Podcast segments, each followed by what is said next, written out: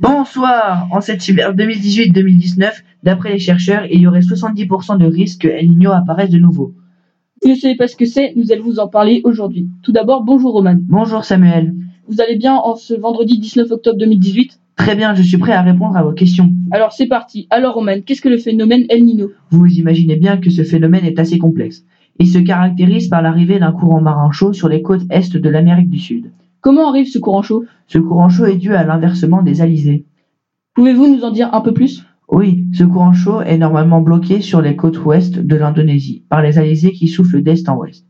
Mais l'inversement de ces alizés qui se mettent à souffler d'ouest en est décale le courant marin chaud vers les côtes de l'Amérique du Sud. Est-ce que ce déplacement d'eau a des conséquences sur la pêche? Oui, effectivement, ce phénomène a des conséquences. Normalement, les pêcheurs péruviens bénéficient des remontées d'eau froide très poissonneuses, mais ce courant d'eau chaude bloque la remontée de l'eau froide. Les pêcheurs observent donc la disparition de certains bancs de poissons, notamment les anchois. Les pêcheurs souffrent de cette pénurie de poissons. Les conséquences économiques sont graves pour eux.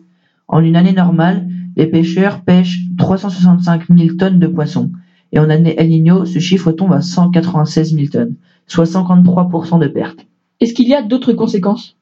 Exact. Sur les côtes de l'Asie, avec l'inversement des alizés, l'air devient beaucoup plus sec. Nous constatons de nombreux incendies en période El Niño. Sur les côtes de l'Amérique du Sud, El Niño provoque de nombreuses inondations ainsi que de nombreux cyclones. Combien de temps dure ce phénomène? El Niño peut durer de 6 à 18 mois. Pendant cette période, on peut remarquer un moment où toutes les anomalies de El Niño sont décuplées. De nombreuses inondations arrivent sur les côtes américaines, ainsi qu'une houle impressionnante sur l'Amérique du Nord, qui a provoqué des vagues de plus de 15 mètres, et des incendies ravageurs en Indonésie. Comment une si grosse houle arrive?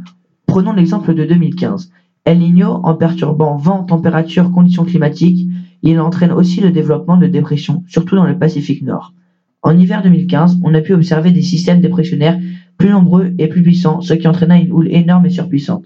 On a pu observer des vagues de plus de 15 mètres sur le mythique spot de Californie, euh, Mavericks. Peut-on prévoir El Niño? Oui, on peut le prévoir par des prévisions saisonnières. Qu'est-ce qu'une prévision saisonnière? Pour faire une prévision saisonnière, il faut associer des modèles de prévision météorologique et des modèles de prévision océanique. Avec tout cela, il est possible de réaliser des prévisions sur le climat des six mois à venir. Mais du coup, El Niño a-t-il un lien avec le climat? Euh, Oui, El Niño a un lien. Il augmente la température des couches océaniques du Pacifique de plus de 1 degré, ce qui est énorme. Il affecte aussi le climat dans son ensemble.